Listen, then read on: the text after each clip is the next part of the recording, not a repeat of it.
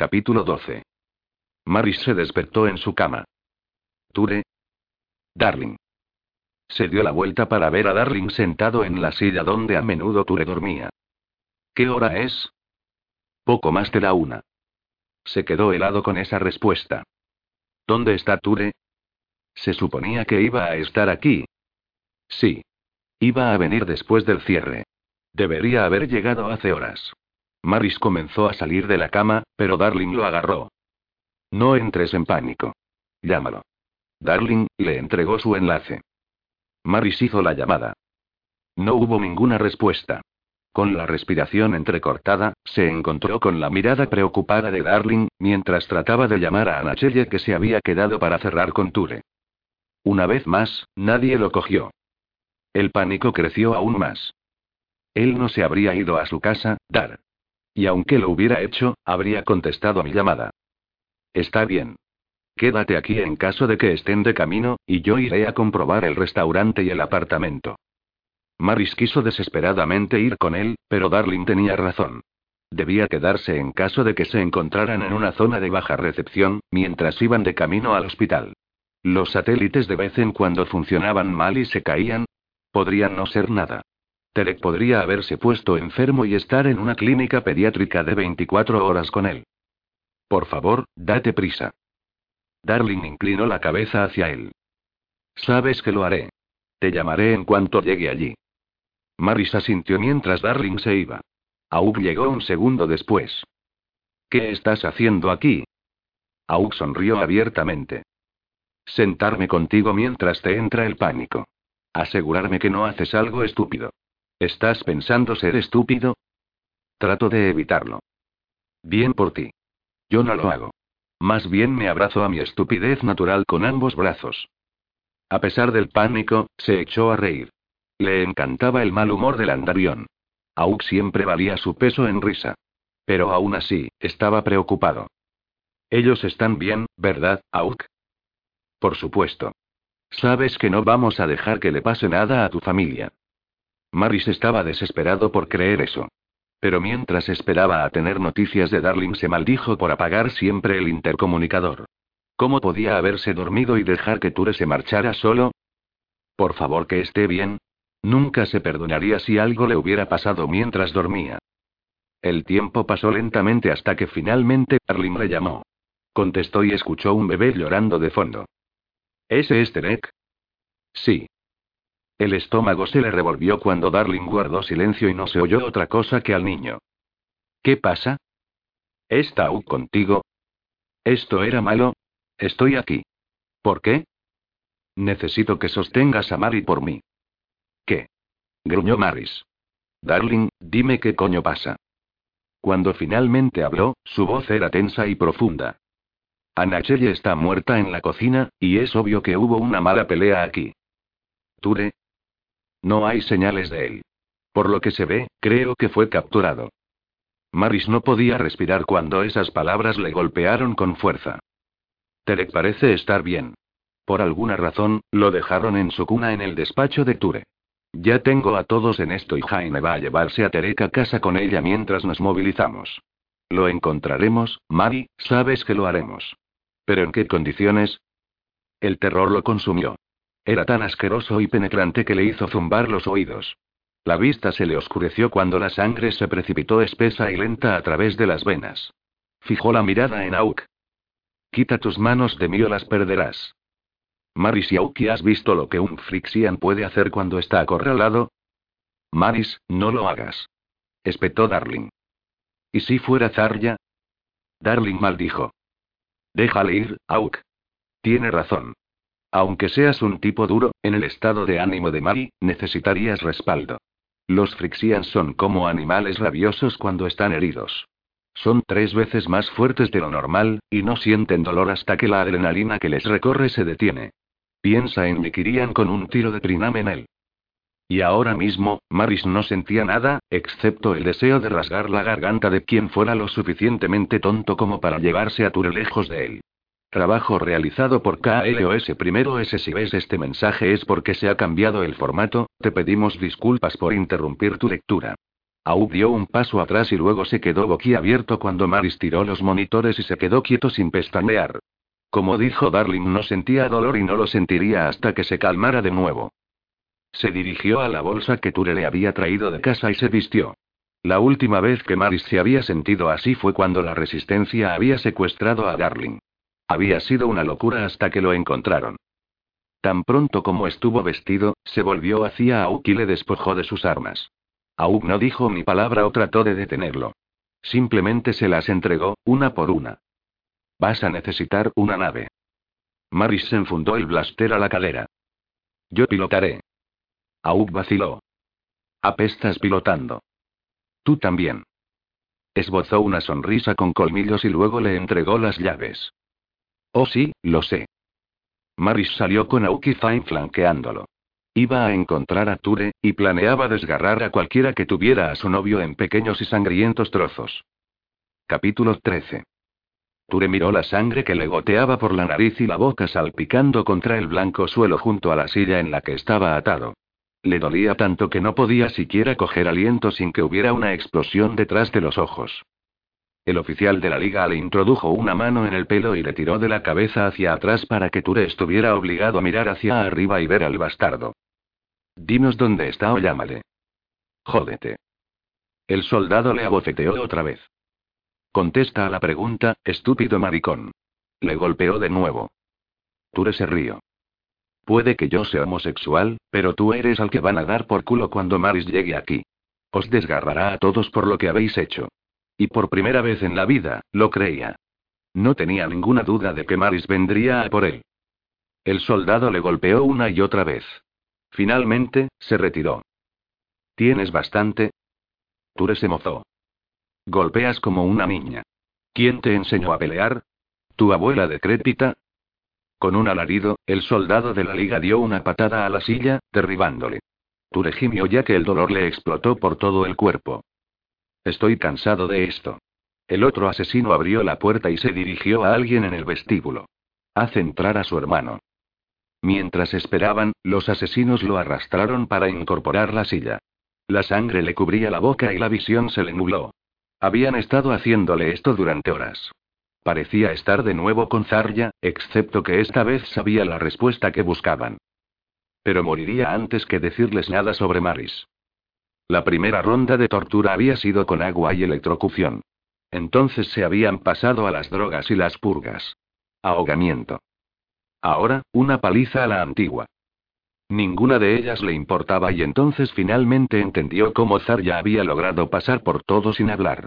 Y pensar que la había criticado por ello. Se reiría de la ironía si no le hiciera tanto daño respirar. Otro soldado de la liga trajo a Bristol hasta la celda y le forzó a ponerse de rodillas delante de Ture. Sus manos estaban atadas a la espalda y alguien le había amordazado. Sus ojos ampliados por el miedo, trataba de decirle algo a Ture, pero no podía entender ni una sola palabra. El soldado que había aplicado la mayor parte de los golpes, desenfundó su blaster y apuntó a la cabeza de Bristol. Ahora contesta a la pregunta o voy a pintar la pared con el cerebro de tu hermano. Bristol gritó contra la mordaza. El estómago de Ture subió y bajó por la amenaza. El tiempo se detuvo cuando miró fijamente los mismos ojos que su hermana había tenido, y se acordó de cómo le sostuvo la mano cuando ella dio su último aliento. El sonido del pitido plano de los monitores se le quedó grabado para siempre en el corazón. Bristol era un muchacho y Ture le había abrazado durante horas mientras lloraba. El asesino le quitó la mordaza a Bristol. Los lagrimones le caían por las mejillas mientras sollozaba. Pepe, por favor, Ture. No les dejes hacerme daño. Era la misma súplica que Anache le había hecho. Completamente inmisericorde, Bristol había torcido la boca y contestado. Callada esa puta. Le habían pegado un tiro en un abrir y cerrar de ojos. El horror de verla morir sin motivo alguno le puso enfermo. El hecho que su propio hermano les hubiera dicho que la callaran era imperdonable. Te amo, Bristol susurró Ture. Bristol sonrió.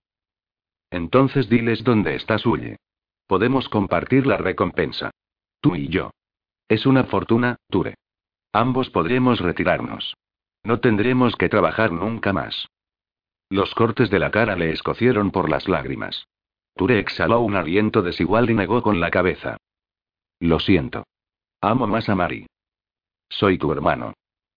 Maris era su corazón.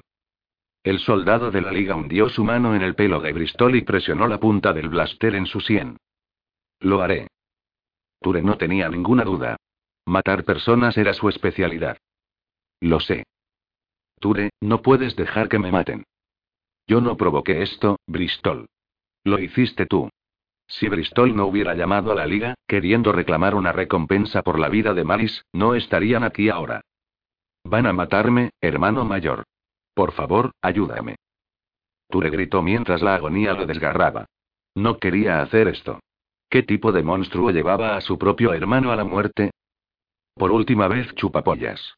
¿Dónde está Suye? Antes de que pudiera siquiera tomar aliento, la puerta tras el soldado voló en pedazos. Estoy aquí mismo, gilipollas. Maris abrió fuego sobre él y luego balanceó su blaster para disparar a los otros dos que estaban en la sala. Antes de que Ture pudiera parpadear, estaban muertos. No haciendo ni caso a Bristol, Maris corrió hasta Ture y se arrodilló al lado de su silla. Con la mano temblorosa, le retiró el pelo de la maltrecha cara. Cariño, Sabía que me encontrarías. Maris cortó las ligaduras y le abrazó, mientras Darling se reunía con ellos en la estancia. Gracias a los dioses que estás vivo.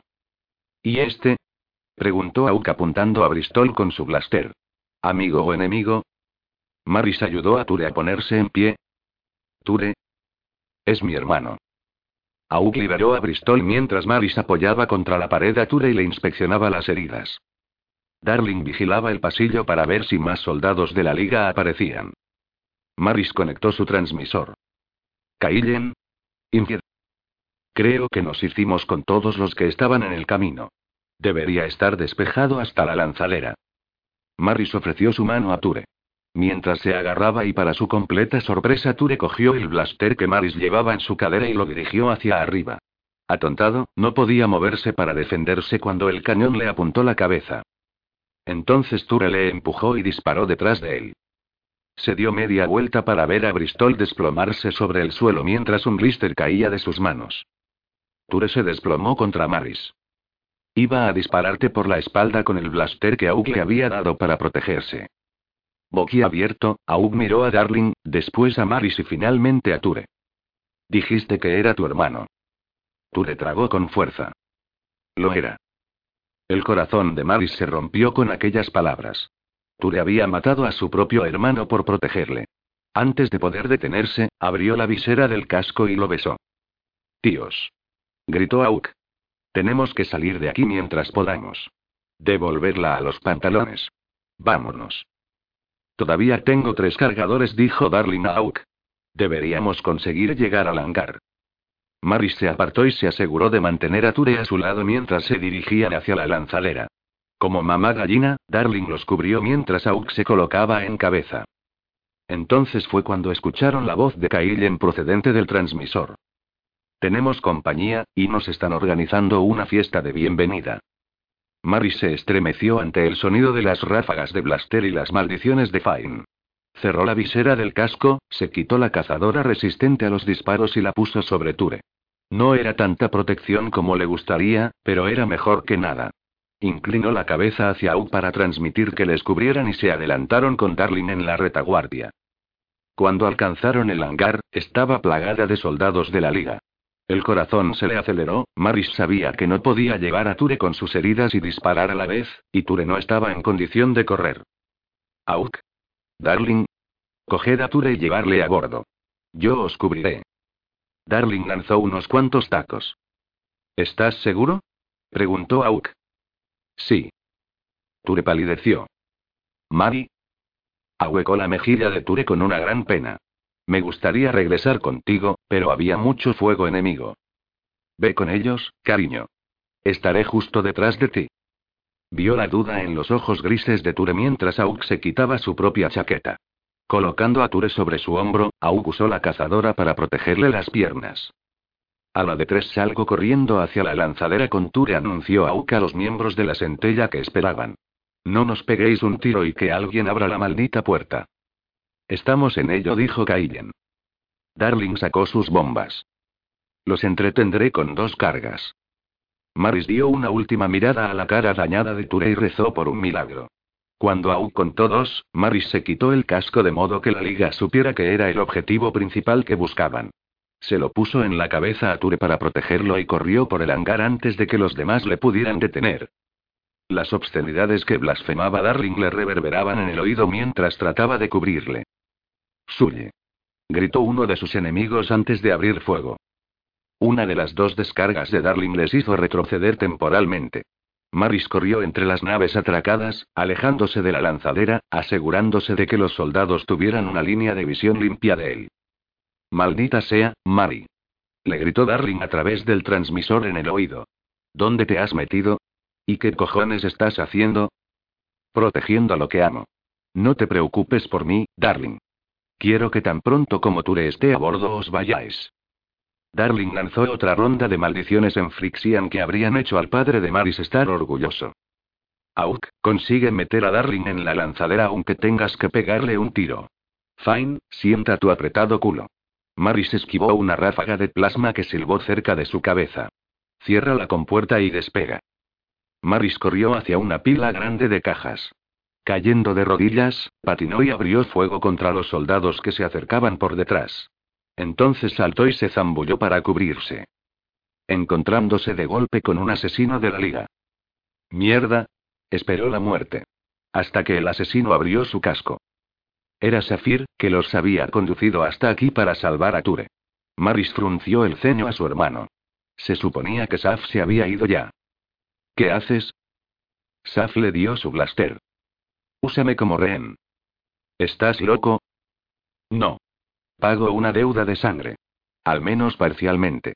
Ahora, hazlo, Maris, o te tendré que matar. De todos modos, vaciló. Si hago esto, perderás tu rango. Mejor que perder a mi hermano. Saf se cerró la visera del casco. No te preocupes por mí, Mari. Viviré. Solo saca a los demás. Sabes que tu equipo nunca te abandonará aquí para morir y la liga nunca os dejará a ninguno de vosotros vivos. Saf tenía razón. El corazón se le desgarró por lo que tenía que hacer, Maris le dio un abrazo antes de ponerse a su espalda y agarrarle del cuello. Darling. ¿Estás ahí? En la rampa, esperando tu estúpido culo. No te abandonaremos, Mari. Nunca. Había sido un tonto por creer que lo podrían hacer. Pero claro, para eso estaba la familia. La familia permanecía junta, aun cuando fuera una locura hacerlo. No se abandonaban los unos a los otros para morir. Estoy en camino. Saf fingía luchar mientras Maris le arrastraba hasta la lanzadera. A pesar de que los asesinos estaban entrenados para matar en una situación como esta, los hombres del hangar eran soldados de infantería. No dispararían mientras Maris sostuviera a uno de los suyos. Te quiero, hermano, le susurró a Saf. Saf le apretó el brazo para hacerle saber que sentía lo mismo. Maris vaciló cuando alcanzó la rampa. Kir golpearía y despojaría de su rango a Saf por esto. Ambos lo sabían. Pero si Saf escapaba de Maris sin una sola herida, su castigo sería la muerte. Presionando el casco contra Saf, Maris sostuvo a su hermano cerca. Quería llevárselo, pero eso sería aún peor. Entonces le pondrían precio a su cabeza y sería cazado por cada asesino que la liga tenía. Sería más amable pegarle un tiro en la cabeza que dejarle abandonado a ese destino. Dispararle. Gritó Saf a los soldados, cubriendo su culo. Cuando uno de los soldados se acercó lo suficiente, Darling soltó la última carga. Cuando explosionó, Maris empujó a Saf lejos de él y de la rampa. Con un profundo suspiro para coger coraje, le disparó en el hombro y corrió el resto de la distancia hacia la rampa. Darling y Aug le esperaban arriba.